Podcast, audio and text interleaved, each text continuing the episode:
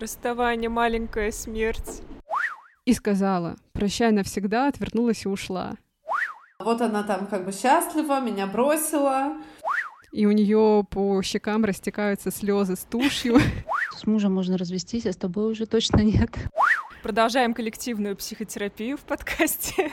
Всем привет! Вы слушаете реалити-сериал об эмиграции «Живи там хорошо». А меня зовут Дарья Плыгаева, и в прошлом году я переехала из Москвы в Дубай. Всем привет, а меня зовут Даша Жук, и в прошлом году я переехала из Москвы в Шанхай. Правда, так вышло, что живем мы в Германии вместе с семьей моего бойфренда. Привет коронавирусу. А на заставке вы слышите трек группы СБПЧ.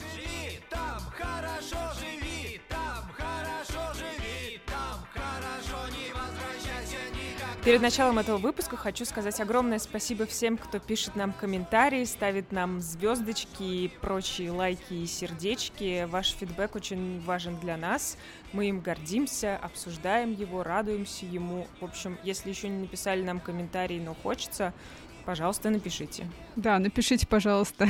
А еще подписывайтесь на наш инстаграм «Живи хорошо». Там мы выкладываем а, все то, что остается за кадром, разные моменты нашей жизни в Дубае, Шанхае, Германии. И в сторис делимся тем, что происходит с нами прямо сейчас. А еще мы завели страничку на Патреоне. Это такой сервис для поддержки создателей всякого рода творческих проектов. Там можно подписаться на небольшие donations в поддержку нашего подкаста. А, если у вас есть желание, пожалуйста, подпишитесь. Ссылка на Patreon и на наш Инстаграм есть в описании этого выпуска. Сегодня мы решили поговорить о дружбе в эмиграции. А, казалось бы, такая легкая тема, но мне кажется, что это будет самый личный выпуск нашего подкаста. Как считаешь? Личный какой-то очень важно, мне кажется, потому что я поняла, что на многие темы я даже как-то не задумывалась, не рефлексировала. А сейчас, вот когда начала готовиться, когда я готовилась к нашему подкасту, мне это помогло как-то поразбираться в отношениях моих а, с друзьями. Продолжаем коллективную психотерапию в подкасте для иммигрантов «Живи там хорошо». Но на самом деле дружба, мне кажется, это очень важная часть э, жизни, и когда мы переезжаем в другую страну, конечно, эту часть жизни мы теряем. Когда мне было 17 лет, я переехала из Твери в Москву, поступила в университет, и мой круг общения, он сменился.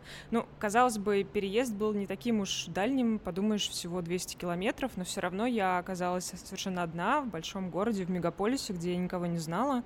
И в этот момент я начала обрастать людьми. Мне кажется, я всегда была достаточно таким общительным, дружелюбным человеком. И друзья со временем, они стали такой настоящей опорой для меня, настоящей такой второй э, семьей, которая у меня появилась в Москве. Угу. Знаешь, у нас с тобой во многом очень похожие истории. У меня тоже в 17 лет был опыт а, переезда, но, правда, я переезжала из Хабаровска в Москву. Это довольно далеко, то есть 8 часов на самолете, 8 дней на поезде.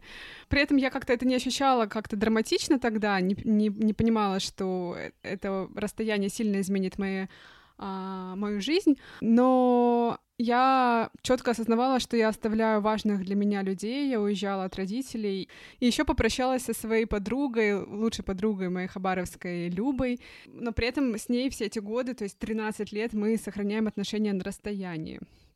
При этом, когда я приехала в Москву, то очень скоро я нашла классных э, друзей, ужасно для меня дорогих, важных людей. И вот самые веселые, безумные, какие-то трогательные моменты моих 17, 20 э, и старше связаны именно с ними. И ты знаешь, э, при этом а, Москва и Хабаровск без друзей для меня это как города без души, то есть пустые города. И знаешь, еще есть такое одно с тобой совпадение. А, чтобы сохранять близость, у меня нет потребности все время быть с друзьями на связи, все время быть с ними онлайн. Но иногда я думаю, может быть, это плохо. Ну, то есть, если у меня нет такой потребности, но она есть у моих э, друзей, то это может изменить нашу дружбу. Ну, в этот момент, мне кажется, в такие моменты и происходят какие-то переломы, разлады, потому что если вы не на одной волне, и если для человека жизненно важно каждый день общаться, чтобы поддерживать отношения, то, конечно, эти отношения могут дать трещину и вообще развалиться. А, просто потому что вы по-разному дружите. и ты ничего не можешь с этим поделать. Да.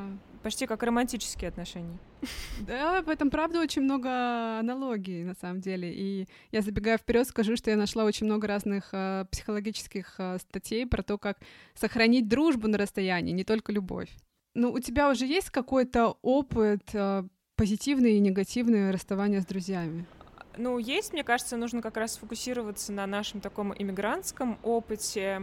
И тут я хочу рассказать э, свою историю дружбы с моей подругой Олесей. У нас очень интересная история. Мы познакомились э, в достаточно взрослом возрасте, уже по окончании университета. Э, я поехала в Болгарию в детский лагерь юниор, может быть, кто-то знает. Я там преподавала журналистику, а Олеся была там вожатой. И вот мы там познакомились, и мы как-то сразу очень сблизились. Знаешь, тот случай, когда ты сразу очень откровенно разговариваешь с человеком, рассказываешь ему обо всем, что тебя беспокоит, о том, что происходит в твоей жизни. И так зарождается такая очень-очень крепкая и близкая дружба. Интересно, что наша дружба, она претерпевала ну, какие-то изменения а может быть, она и не изменилась, я не знаю, не из-за моей иммиграции, а из-за иммиграции Олеси, потому что пять лет назад она переехала из Москвы э, в Израиль с мужем. И я только вчера поймала себя на мысли, что, оказывается, мы большую часть времени дружим на расстоянии. Но не из-за того, что я уехала, а из-за того, что гораздо раньше уехала она. Но я этого совершенно не ощущала. То есть я даже не задумывалась о том, что на самом деле мы из 9 лет 5 мы дружим по аудиосообщениям, по WhatsApp, по очень-очень редким звонкам, mm-hmm. и это как-то не это не помешало нам сохранить э, близость в отношениях и сохранить дружбу. Это просто удивительно, конечно. Хотела тебя спросить, как тебе кажется, что вообще позволяет людям сохранять дружбу в эмиграции на расстоянии? И как тебе кажется, что нам позволило сохранить дружбу? Все-таки ты уехала пять лет назад. Ну, во-первых, сохранить дружбу с тобой и еще с несколькими моими самыми близкими людьми мне помогло именно какое-то вот такое, знаешь, уверенность в том, что... Ну, то есть я очень тебе доверяю, и мне очень комфортно, и мне совсем не важно, виделись мы вчера или три месяца назад — это какая-то такая история про... Ну, ты выбираешь, что для тебя важнее. Разговаривать каждый день и быть в курсе всего, что происходит. Или важно просто какое-то вот такое стопроцентная уверенность в том, что ты можешь поделиться чем угодно, когда угодно. И что вот ты там, не знаю, несколько... Мне кажется, у нас был как раз с тобой какой-то такой период, когда мы долгое время не общались. И когда после этого а, я уже не помню, ты у меня спросила, как дела, или я сама начала рассказывать, как у меня дела. Я начала говорить, и я поняла, что я могу сказать все, что действительно важное произошло за это время, и все, что меня сейчас действительно беспокоит. Знаешь, это такой для меня маркер, когда человек там, после какого-то перерыва, когда вы не общались, спрашивает, как дела, что хочется ему ответить. Если ему хочется сказать все в порядке, как у тебя, то да, это одна какая-то степень близости, а скорее даже дальности. А когда у тебя человек спрашивает там, через, не знаю, спустя полгода, как ты? И ты говоришь, ты знаешь, что-то не очень. Вот. И начинаешь рассказывать, что на самом деле у тебя происходит или что тебя беспокоит. И, в общем, для, для меня, да, я, я поняла, что для меня не, важно, не важна чистота. И для меня не важно быть в курсе, и для меня не важно быть э, все время на связи. На самом деле, мне кажется, дружба это такая штука, над которой ты время от времени работаешь, так же как над отношениями. То есть она не, не происходит сама по себе. То есть она происходит сама по себе, но иногда тебе тоже нужно прикладывать усилия какое-то и что-то делать для того, чтобы эти отношения сохранить ну, сложно назвать это работой, да, но это определенная степень такой вовлеченности. Иногда, знаешь, это такая для меня тоже было откровением, но давно, что друзей тоже нужно прощать. Ну, что бывает такое, что они тебя почему-нибудь бесят, или что они тебя где-то задевают. Когда ты просишь о поддержке, а он тебя, наоборот, пытается как-то встряхнуть и сообщить тебе, что ты не прав, или предлагать тебе собраться. Ну, разное бывает, да, мы не всегда в ресурсе, мы не всегда улавливаем. И это, конечно, такая история отдельная про то, что взять, да, и сказать, ты знаешь, мне сейчас нужно услышать не это, а не пошел ты к черту. Слушай, а расскажи, как у тебя э, складывались дружеские отношения с э, твоими согражданами израильскими. Когда ты переехала, а, ты работала над тем, чтобы у тебя появились там друзья, в этом отношении очень легко переезжать в Израиль, конечно, просто потому что 30% населения говорит с тобой на твоем родном языке, и тебе намного проще выстроить отношения, которые ну, с людьми твоего же там, да, культурного кода, которые знают всех твоих чебурашек, ген и все остальное. Когда мы переехали в Израиль, было несколько волн, когда в нашей жизни появлялось много людей. Первое — это когда мы, пере... мы переезжали по языковой программе. Да, это был студенческий кампус, нас было 150 человек со всего мира до 35 лет, что важно. Я помню где-то, не знаю, месяца через три после того, как мы начали все вместе учиться, ездить на экскурсии, тусоваться, пить вино в парке по ночам, пришло вот это ощущение, что на самом деле вот с этими людьми, которых ты буквально там, почти не знаешь, очень много общего просто потому, что вы сейчас взяли и решили изменить свою жизнь, взяли и решили переехать. Плюс э, так получилось, что в 2015, когда мы переезжали, был, ну, началась достаточно большая волна алии в Израиль из, э, из России. И это было то время, я думаю, что ты помнишь, какое это было время. и очень много творческой интеллигенции переехало. Да, очень много журналистов, очень много творческих деятелей. Всем этим людям были нужны друзья. Я понимаю, что половина из тех, с кем вот я дружу сейчас, у меня не было ни единого шанса познакомиться с этими людьми в Москве. Слушай, а, а как ты считаешь, э, вот уже после переезда в эмиграции можно выстроить такие прям действительно близкие отношения с людьми? Мне кажется, к этому добавляется еще фактор возраста, когда тебе уже за 30, тебе, ну не знаю, считается, что тебе немного сложнее сближаться с людьми уже. В сегодняшнем нашем разговоре почему-то все время сквозит, что вот за 30 это какая-то какая черта. В общем-то, я после 30 стала точно свободней. И я не знаю, это потому что я в Израиле, или это потому, что после 30. Я понизила планку. Не в том смысле, что я теперь каким, общаюсь с какими-то там менее э, классными людьми, да, а в том смысле, что какие-то свои ожидания, что я не жду, что меня там все будут э, все время звать, постоянно любить, совсем соглашаться, а у меня просто появилось это ощущение, что, ну, нужно быть более открытой, что нужно как-то легче на что-то соглашаться. И я не знаю, это потому что я была более сдержанной или просто потому что я была в Москве. Знаешь, так э, интересно, мы вчера с Филиппом примерно на эту же тему говорили, катались на великах, потом сели на лавке на полянке и говорили долго про дружбу в эмиграции, про дружбу на расстоянии. И он мне ту же самую фразу сказал про то, что неважно, как долго ты не говорил со своим близким другом, качество дружбы от этого не меняется и близость а, не меняется. Слушай, а расскажи, Филипп же, он э, какое-то бесконечное количество раз переезжал с самого детства. Он приезжал с четырех лет и каждые четыре года. И вот когда, когда вчера я его спросила, расскажи мне вообще, как ты, как ты расставался со своими друзьями? Потому что, с одной стороны, когда ты кому-то рассказываешь, что вот мой парень, он жил в куче разных стран, каждые четыре года приезжал, обычно реакция «Вау, круто, он такой мультикультурный, такой космополит, а, знает кучу языков и, и знаком с разными культурами, но при этом это же такой tough experience, ну, то есть ты все время с кем-то расстаешься, ты уезжаешь из школы, к которой ты привык, ты прощаешься с друзьями, к которым ты привязался. Возможно, он там расставался с какими-то возлюбленными, когда был тинейджером. Это не просто. И ты знаешь, он так интересно рассказал про свой первый опыт расставания, когда ему было 8 лет, и его семья переезжала из Великобритании в Германию, сначала в Восточную Германию, потом они жили в Западном Берлине. И ему тогда очень тяжело было пережить разлуку с его лучшими друзьями. И одному из них он писал письмо, и это письмо далось прям очень непросто. Ну лучше давай Филиппа послушаем, дадим ему слово. Ты очень много переезжал. Как ты справлялся с этим, с тем, что тебе все время приходится оставлять твоих друзей? Как ты вообще адаптировался к такому образу жизни? Well, Филипп отвечает, знаешь, у всех свои стратегии выживания. И думаю, что лично у меня остался небольшой шрам с тех пор, как моя семья переехала из Великобритании, когда мне было восемь.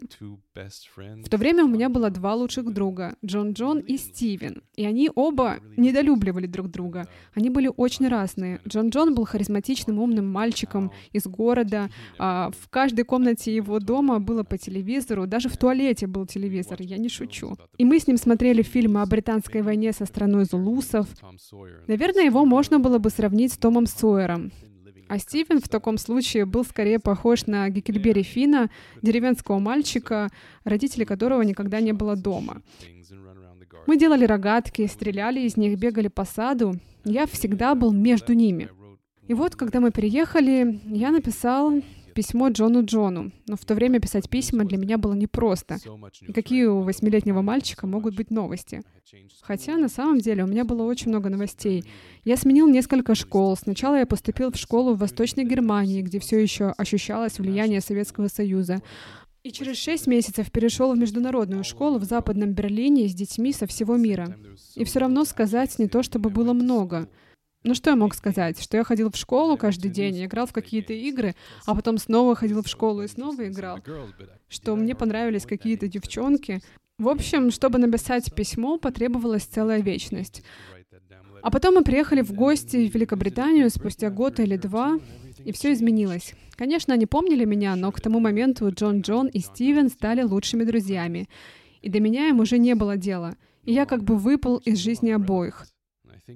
Мне кажется, это сильно на меня повлияло и до сих пор влияет, если честно. Я думаю, что моей стратегией выживания стало не иметь слишком много ожиданий в отношении моих друзей, которых я всякий раз оставляю. Я их оставляю, а их жизнь продолжается. И иногда жизнь приобретает какие-то совершенно другие направления, и часто они не пересекаются с моей жизнью, например. Что делать? Отказаться ли от друзей в этом случае? Ну, конечно, нет. Но при этом я стараюсь как-то работать со своими ожиданиями. Так, ну мы так перескочили на Филиппа, а расскажи про свой опыт. Э, что у тебя с дружбой на расстоянии, как все это работает? Ты знаешь, я хочу рассказать две истории. Вот первый мой опыт distance friendship — это мои отношения с моей хабаровской подругой Любой. Мы с ней подружились еще в детском саду, Потом у нас был небольшой перерыв, но вот еще мы очень сильно сблизились в старших классах, прям вот дружба в запое, что называется. И когда я улетала жить в Москву, я помню, знаешь, картина маслом. Люба стоит в аэропорту в моей шапке-ушанке, которую я, которую я ей оставила по наследству и у нее по щекам растекаются слезы с тушью. У нас даже где-то такая фотография была.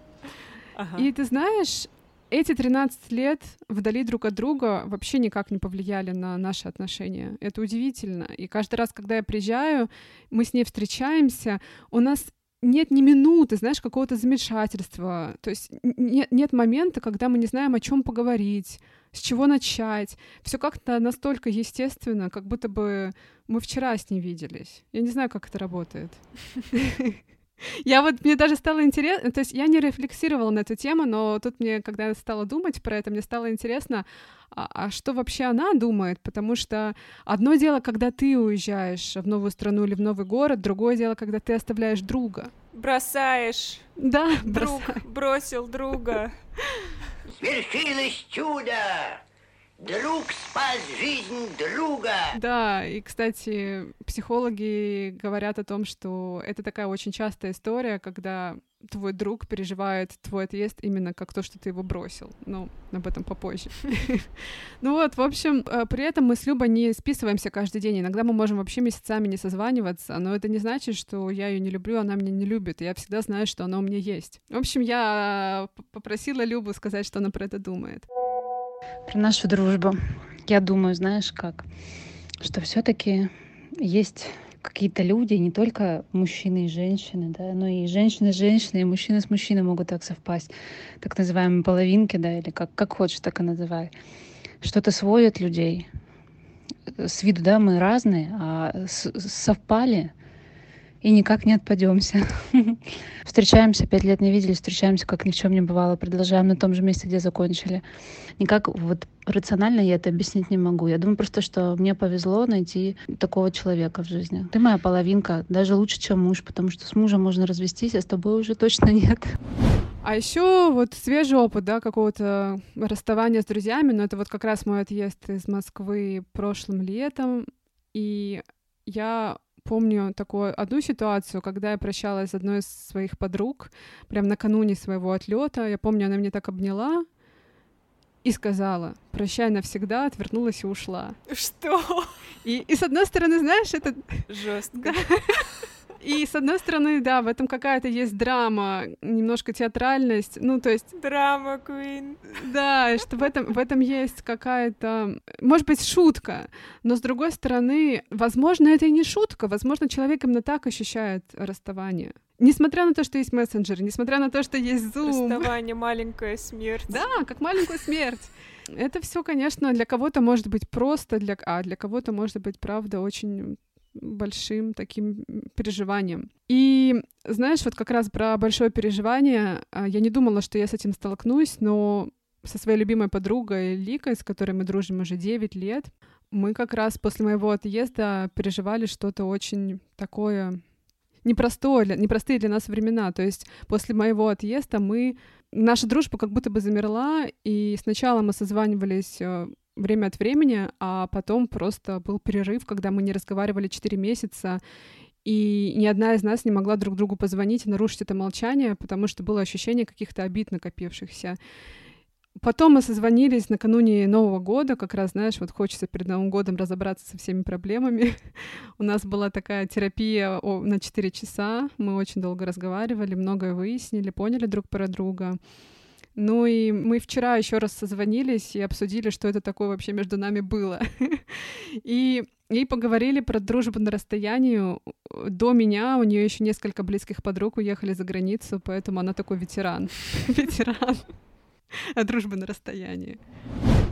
Ликурич, смотри, я уехала из России почти год назад, и с тех пор формат наших отношений с тобой сильно изменился. Ну, то есть если в Москве мы с тобой виделись каждую неделю и даже чаще, то сейчас мы, дай бог, раз в месяц созваниваемся. Как ты думаешь, э, вот эта география наша с тобой сейчас как-то влияет на качество наших отношений и уровень близости? Короче, мне кажется, что нет э, большой разницы в плане именно близости, как бы, когда вы на расстоянии, когда вы прям супер рядом. Понятно, что когда вы рядом, вы там получаете еще какие-то дополнительные бонусные как бы эмоции, да, там, от того, что вы можете, не знаю, обняться, там, вместе посидеть на диване. Но условно, вот сейчас, когда мы там на изоляции, мне кажется, это особенно еще как бы прям э, бросается в глаза, вот, что сейчас мы со всеми так общаемся. Но при этом я настаиваю на том, что очень сильно меняется формат. Когда вы живете в одном городе, вам э, ничего не стоит, э, чтобы там запланировать встречу, любиться спонтанно, как у нас с тобой это часто было. А когда меняется ваша география, вы живете в разных странах, э, сильно меняется формат. И у меня такой вопрос. Может быть, чтобы сохранить близость, нужно планировать эти встречи онлайн, нужно прям устраивать расписание, что вот воскресенье мы созваниваемся с Дашей. Конечно, не нужно, да, Шуль, но как бы это же не про нужно или не нужно. Вот, и мы как раз mm-hmm. в том-то и дело, что я тебе про рутину дружбы как раз говорю. То есть ты мне говоришь про то, что близость не уходит, когда мы редко видимся, а я про то, что, типа, вы мож, мы можем часто видеться и созваниваться, и общаться, когда мы далеко, и качество общения здесь mm-hmm. скорее не будет снижаться. То есть это будут такие же как бы встречи, только это будут встречи онлайн. Mm-hmm. Встречи онлайн, да. Но сейчас у нас с тобой практически только встречи онлайн, за редким исключением, когда я в Москву приезжаю. Слушай, еще мне хотелось бы с тобой поговорить про самое сокровенное. Ну давай про самое. Ну давай поговорим. Несмотря на то, что вот есть Zoom и мессенджеры, у нас с тобой 4 месяца все не так было просто, и мы практически не общались с тобой. А, про то, когда у нас был перерыв. Ну да, про да, наш с тобой знала, перерыв давай. в общении. Давай коснемся. Ну смотри, ты говоришь, там есть а, Zoom, есть мессенджеры, и все прекрасно и здорово, но на самом деле, когда ты переезжаешь, очень многое меняется. Неужели все так легко, на твой взгляд, и нет никакой перестройки? Ну, Дашуль, на самом деле, как бы нет, все не хорошо и не прекрасно, и Uh, ну, я даже сейчас тогда тебе признаюсь, то есть я тоже сейчас даже немножко злилась, что, типа, вот, ну, как бы даже не на тебя, а как бы на нас, что вот, да, вот мы сейчас там, типа, встретимся и поговорим о дружбе, вот, но мы как бы так редко все равно общаемся. И да, мы тогда как бы все поговорили, все обсудили, но мы как будто пока так и не можем все равно наладить вот именно поточный как бы... Контакт формат, формат. да, чтобы оно угу. как бы текло, а не просто там, ну, разовыми какими-то. Разовыми акциями, да. Я тебе вот так задам вопрос, ты уж, как знаешь, отвечай. Вот когда я уехала, у тебя была какая-то обида на меня или на судьбу нашу горемычную, или еще на что-то? А, нет, обиды у меня не было. А, мне кажется, я отобежалась как бы заранее. Пока я была в Москве. Да. Вот. У меня скорее было такое как бы принятие и отпускание. Вот, знаешь, как будто типа, знаешь, даже ну, это, наверное, немножко как в отношениях, типа, я готова, чтобы она не была со мной. О, да. Главное, чтобы она была счастлива. Ну, вот что-то, наверное, в таком духе, и поэтому... Не, ну, понятно, что там какая-то подспудная, типа, чувство брошенности, естественно, было. А, вот она там как бы счастлива, меня бросила, засранка такая живет там, наверное, припеваючи, а я что-то в таком духе, и как раз поэтому у меня было, ну, ну, то, что я тебе тогда говорила, да, что у меня было какое-то чувство, что, типа, вот, а у меня тут такая история, она даже о ней не знает, потому что ей пофигу, она там свою живет. Ну, хорошо, что в итоге мы с тобой созвонились, все обсудили и расставили все точки над «и». На самом деле, мне кажется, это очень какие-то такие важные и многим отзывающиеся слова про то, что человека может просто обидеть то, что ты уехал в другую страну, и это может быть абсолютно детской реакцией, он может осознавать это как абсолютно детскую реакцию, но он как будто скован и ничего не может с этим поделать. Да, перемены происходят, но как бы это не значит, что друзья становятся для нас менее важными, совсем нет. Даже если время общения снижается. Я, например, стала с мамой меньше общаться тоже, потому что когда у тебя начинается какая-то семейная жизнь, плюс ты в новой стране пытаешься организовать свою рабочую жизнь, рутину, у тебя очень много энергии уходит на это. Я думаю, что близкие люди это понимают.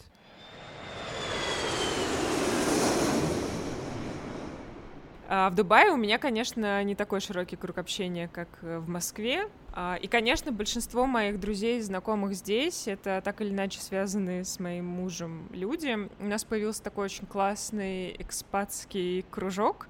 Это однокурсники моего мужа по бизнес-школе. И это очень интересные люди, в основном европейцы, ну, там, веселые, с хорошим чувством юмора, забавные и так далее. На самом деле, в кругу этих людей я себя чувствую так же комфортно, как, например, в кругу моих друзей в Москве. Я вообще в Дубае себе часто ловлю на мысли, что мне многие люди здесь гораздо ближе, чем многие люди, которых я встречала в Москве. Это интересно. Забавная mm-hmm. такая идея, да. И один из наших хороших друзей здесь — это Томас. Он э, из Франции. Вопреки всем стереотипам, которые мы с тобой обсуждали в прошлом выпуске, Томас очень такой friendly, дружелюбный, совсем не похож на француза, который ненавидит не французов. Arrogant. Да, это вообще arrogant, это вообще не про него. А, и мы очень часто ездим к нему в гости, он живет на вилле, и поэтому можем там в садике, знаешь, как на даче, затусить, устроить какую-нибудь вечеринку у Томаса еще есть какая-то невероятная любовь к русским. Мне кажется, это связано с тем, что во Франции он учился с русским парнем, который эмигрировал когда-то в детстве и стал его, типа, русским таким дружочком. Он ездил в Москву, он мне рассказывал, как он ездил в Химки. Боже. Это очень странно, знаешь, когда встречаешь человека в Дубае, который был в Химках. А вообще Томас живет в регионе очень давно, мне кажется, лет 10. Он жил в Катаре, в Бахрейне, в Марокко. И вот сейчас он живет в Дубае со своей семьей, у него трое детей. И я ему предложила созвониться и поговорить про нашу дружбу и про то, почему вообще он любит русских. И он сначала, знаешь, так застрессовал и сказал, о, нет, это что, это будет интервью, аудио, видео, как, я не знаю, я, я буду очень волноваться. Я говорю, Томас, ну просто представь, что мы пьем вино у тебя дома. Он говорит, о, пьем вино, ну тогда это может сработать. Да, так начинается мой разговор с Томасом. Я смеюсь, потому что вижу в зуме Томаса, который сидит в своем саду и дымит в камеру компьютера кальяном. Как дела? Очень хорошо, очень хорошо. А у тебя? Да, я в порядке. Пока еще не в гробу. Томас, Томас, я могу задать тебе пару вопросов про дружбу, что скажешь? Конечно, можешь. Как так вышло, что у тебя так много русских друзей, Томас? Как так вышло? Я не знаю. Честно говоря, я не знаю. Может быть, мы просто много пьем, и это все? Ну ладно, дело не только в выпивке. Нет, ну, давай так. Я очень откровенный человек, и пока все русские приятели, которых я встречал, тоже были очень откровенными и прямыми со мной. Мы хорошо проводим время, мы как-то не напрягаем друг друга, и это то, что мне нравится. Никаких двойных стандартов, никаких сложностей. А французы, они обычно менее откровенные, довольно высокомерные, очень собой гордятся. Ну, а я, конечно, совсем не такой. Ну, а ты не гордишься французами, Томас? Конечно, горжусь. Это самая великая нация в мире. А тебе сложно находить друзей здесь?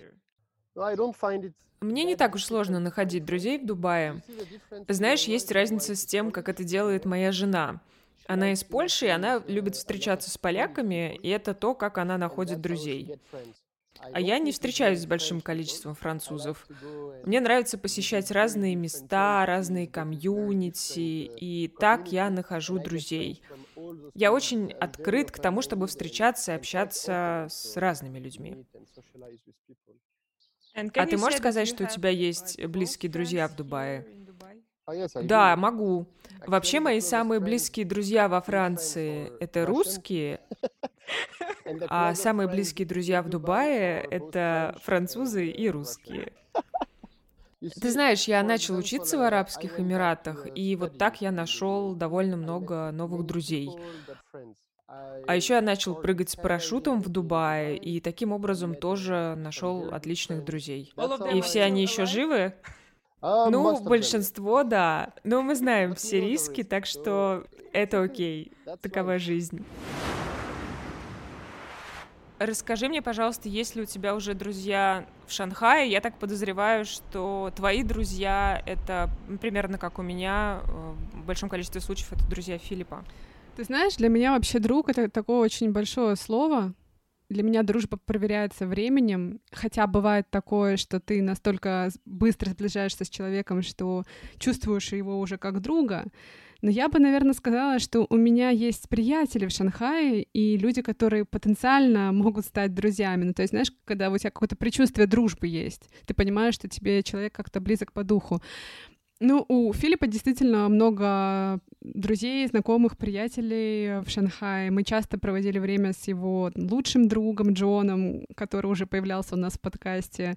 Устраивали вечеринки у нас дома, вместе ходили есть хот-пот, э, э, китайские свиные сердечки. О, я обожаю, боже мой, боже мой, как я скучаю по хот-поту. И по китайским О. свиным сердечкам? Свиным сердечком нет, свиным сердечком нет. Я еще знаю, что свиные пятачки едят, это отвратительно.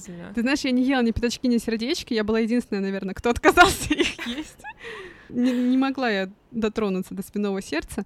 Тем не менее, продолжим. Еще мы устраивали всякие вечеринки у нас дома с борщом, конечно же. И я помню, друг Филиппа Джон... Хот борщ. Хот борщ сказал, Ммм, борщ, it's very peculiar. он как-то он его попробовал, для него этот вкус был очень странный. В общем, Любитель мы... свиных сердечек да. не оценил борщ. Не оценил, не оценил. Еще я познакомилась с русскими ребятами, и мне было классно как-то знать, что у меня есть русские знакомые, что я иногда, соскучившись по русской речи, потому что я вообще по-русски там почти не говорила, ну, только когда с Россией, да, созванивалась, вот, что у меня есть какая-то русская отдушина в Шанхае. Но ты знаешь, периодически при этом я чувствовала, как будто бы я себя немного заставляю знакомиться с людьми, потому что одно дело, когда ты переезжаешь в Москву, там тебе 17 лет, ты поступаешь в университет, и как-то все само собой складывается. Да, такой флоу, скучаю я по этому потоку. Флоу, да. А тут ты переезжаешь а, в город, где ты знаешь только своего парня, и а, ты живешь а, жизнью фрилансера, то есть в основном ты работаешь дома один. И, и где, где тебе знакомиться с а, друзьями, с людьми? Где тебе находить друзей, знакомиться с людьми? Но только с его собственными друзьями или вот просто как-то прям себя, как на работу ходить? И у меня было такое, что я ходила в кафе пить кофе, работать, ну, в одну классную французскую кофейню, и там заговаривала специально с экспатами, с, э, с французами, с англичанами. Ты сама? Да, я себя немножко форсила, ну, то есть я прям себя заставляла, говорила, вот, Даш, надо, надо подружиться, надо найти себе приятелей. Это мой кошмар просто. Мне не было комфортно, ну, то есть иногда это было странно немножко. Я вообще приходила, чтобы поработать, а мне хотелось работать, но вдруг я видела какого-то интересного человека и, и думала, а вдруг этот человек, он правда может там стать моим приятелем здесь? Почему я вот так? Почему я разбрасываюсь этими возможностями? А вдруг это мой потенциальный приятель? Надо с ним заговорить и пообщаться. Ну там просто это кафе, это такое комьюнити, там туда ходят mm-hmm. одни и те же люди все время. И ты каждый день сталкиваешься, и ты видишь уже в десятый раз этого француза, и вы уже друг друга узнаете, и как бы киваете друг другу. Вот. А, и ты знаешь, еще у меня была такая трудность, что первое время я почти каждого нового человека, с которым общалась, я почему-то сравнивала со своими российскими друзьями, и как, как бы думала, что ну вот, ну ну, вот с ними, с российскими моими друзьями у меня такая близость и какая-то душевность, а с этими людьми новыми для меня, возможно, этого никогда не будет. Но при этом, знаешь, вот появилась в моей жизни одна а, девушка, а, китаянка Лу, которая долгое время жила в Германии, и мы а, подружились с ней мы наладили с ней общение в Шанхае, мы ездили вместе путешествовать по китайским деревням, и она настолько какая-то классная, душевная с ней. Мне так было просто, и вот как раз про предчувствие дружбы, мне кажется, что мы с ней могли бы подружиться, когда мы вернемся в Шанхай, мы уже договорились, что мы поедем опять путешествовать вместе. Mm. Вот. Да, это очень приятно. Я, кстати, очень понимаю твои слова про то, что ты устаешь от такого вот э, поверхностного общения. Мне кажется, что первое время это действительно какая-то такая работа. У меня было тоже такое ощущение, вот когда мы окончательно решили, что мы будем жить э, в Дубае, я рассказывала, что мы, я долго летала туда-обратно. И в какой-то момент у нас было очень много встреч, ну там, типа по две встречи в день на выходные. Ну, в будние дни, наверное, нет. В будние дни мы все-таки ни с кем не встречались. И, с одной стороны, это на самом деле очень классно и приятно, ты знакомишься с новыми людьми, ты ходишь в какие-то новые места. С другой стороны, Э, на первых порах это всегда одни и те же вопросы. Мне кажется, я даже уже говорила об этом в одном из выпусков. То есть э, ты рассказываешь, кто ты, откуда ты, чем ты занимаешься, чем ты занимаешься в Дубае, и ты немножко устаешь от этой шарманки, и тебе уже хочется перейти к какой-то другой стадии общения, какому-то более глубокому. Я, очень, я люблю близкое, глубокое общение. Мне... Нет, я, я могу потусоваться, ну, мне это ок. Ты же русский человек, конечно. Я же русский человек, да. Мне нужно, да. Душу на распашку. Да, ну я правда от, открытый, откровенный человек. Вот мой муж даже не любит, когда я кому-нибудь что-то начинаю рассказывать, ну, потому что у меня правда... Когда ты подкасты записываешь свои. Когда я подкасты записываю, душу изливаю, ну, потому что у меня правда нет никаких преград и барьеров, я иногда слишком много лишнего говорю. Я тоже. Так что первое время, да, сложно наладить общение, но вот у меня тоже появились тут такие хорошие знакомые.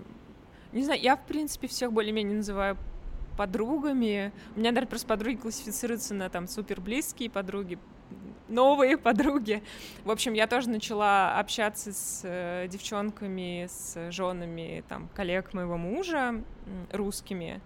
Всегда очень приятно иметь возможность пойти выпить с кем-то кофе, вне зависимости от э, своего мужа, и иметь какой-то свой э, близкий личный контакт, обсуждать какие-то свои женские или не женские делишки, какие угодно делишки, просто иметь, ну, какой-то свой круг общения. И вот мы так общались с Сашей, Привет, Саша, если ты слушаешь, и с Лерой. Привет, Лера. Это было очень приятно просто вечером пойти в бар, выпить вина, и мне прям казалось, что я, знаешь, как в Москве, посреди недели пойдешь с кем-нибудь, затусишь, и так классно, приятно, что у тебя есть друзья. Да, вот мне этого как раз не хватало в Шанхае. Очень хочется наладить так общение с людьми, чтобы это было все так органично, но как-то вот спонтанно захотелось вам выпить вина, вы встретились и выпили. Ну, надеюсь, все в будущем, все впереди.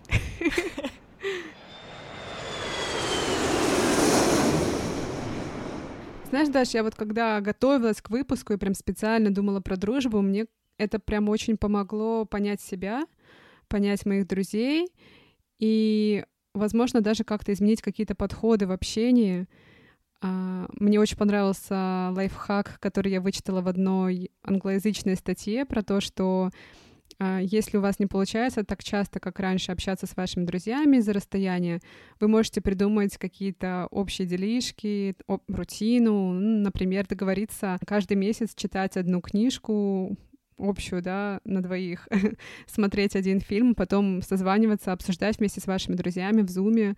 Ну, то есть звучит как э, что-то такое прям организованное, но это же можно делать так по фану. Да, ты же, например, ходишь в кино с друзьями, да, это тоже какая-то общая активность, или на выставке в Москве. Это примерно то же самое, что договориться прочитать книжку и обсудить ее. Вот про активность, знаешь, вот даже я вычитала, что Аристотель как раз Аристотель даже говорил про дружбу на расстоянии. Аристотель говорил. Да. То есть в прошлом выпуске мы до Бродского дошли, а теперь уже а до Аристотеля. Вот это Эти девушки журфака, да. Претенциозные. Окей, что там Аристотель? Ну, в общем, Аристотель говорил, что расстояние не меняет саму дружбу, просто меняет а, ее повседневность и активности которыми вы занимаетесь с друзьями. Я перефразировала немножко его на современный язык, э, такой простой. Я думаю, что он не обидится. Но он не... Надеюсь, он не обидится. И никто тебя не поймает на этой лжи. Да. Ты знаешь, а мне очень понравился э, лайфхак от моей подруги Олеси про то, что с переездом она стала как-то гораздо более открытой. Ага. И я это очень хорошо как-то понимаю вот это ощущение, что ты просто говоришь «да» примерно всем возможностям, которые у тебя появляются. И если тебе говорят, что твои соседи хорошо готовят, и они классные ребята, почему бы не сходить к ним на ужин и не выпить вина? В конце концов, ты ничем особенно не рискуешь, кроме как, не знаю, в худшем случае потерянными двумя часами своего времени. Никто тебя не заставляет продолжать это общение. И я подумала, что мне тоже стоит быть немножко более открытой. И вот меня, например, приглашали на кофе и на ланч две мои знакомые, американка Морган и канадка Миша, и они мне очень нравятся, они классные, и я не понимаю, почему я до сих пор с ними не встретилась. В общем, мне кажется, что не стоит откладывать такие возможности. И как всегда, на сладенькое оставляем вам вашу и нашу любимую рубрику «Повариха борща». Языковые курсы с Дарьей Жук. Я, кстати, хочу напомнить для тех, кто, может быть, присоединился к нам только в этом выпуске, как эта рубрика вообще появилась.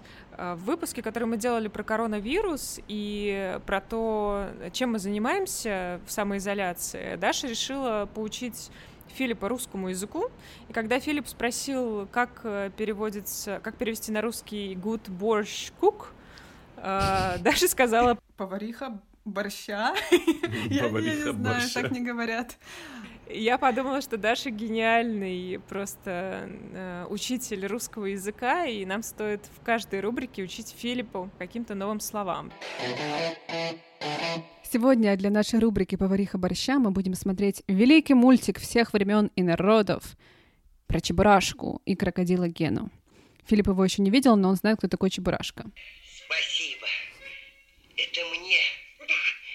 Is it for me? Yes. Ты настоящий друг. Yeah, it's a great phrase for this uh, episode. Чебурашка, ты настоящий друг. Чебурашка. Ты. Ты. Настоящий. Настоящий. Друг. Друг.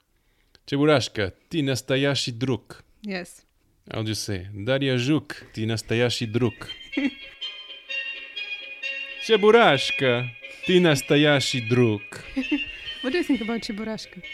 I don't know. I don't trust him. Why?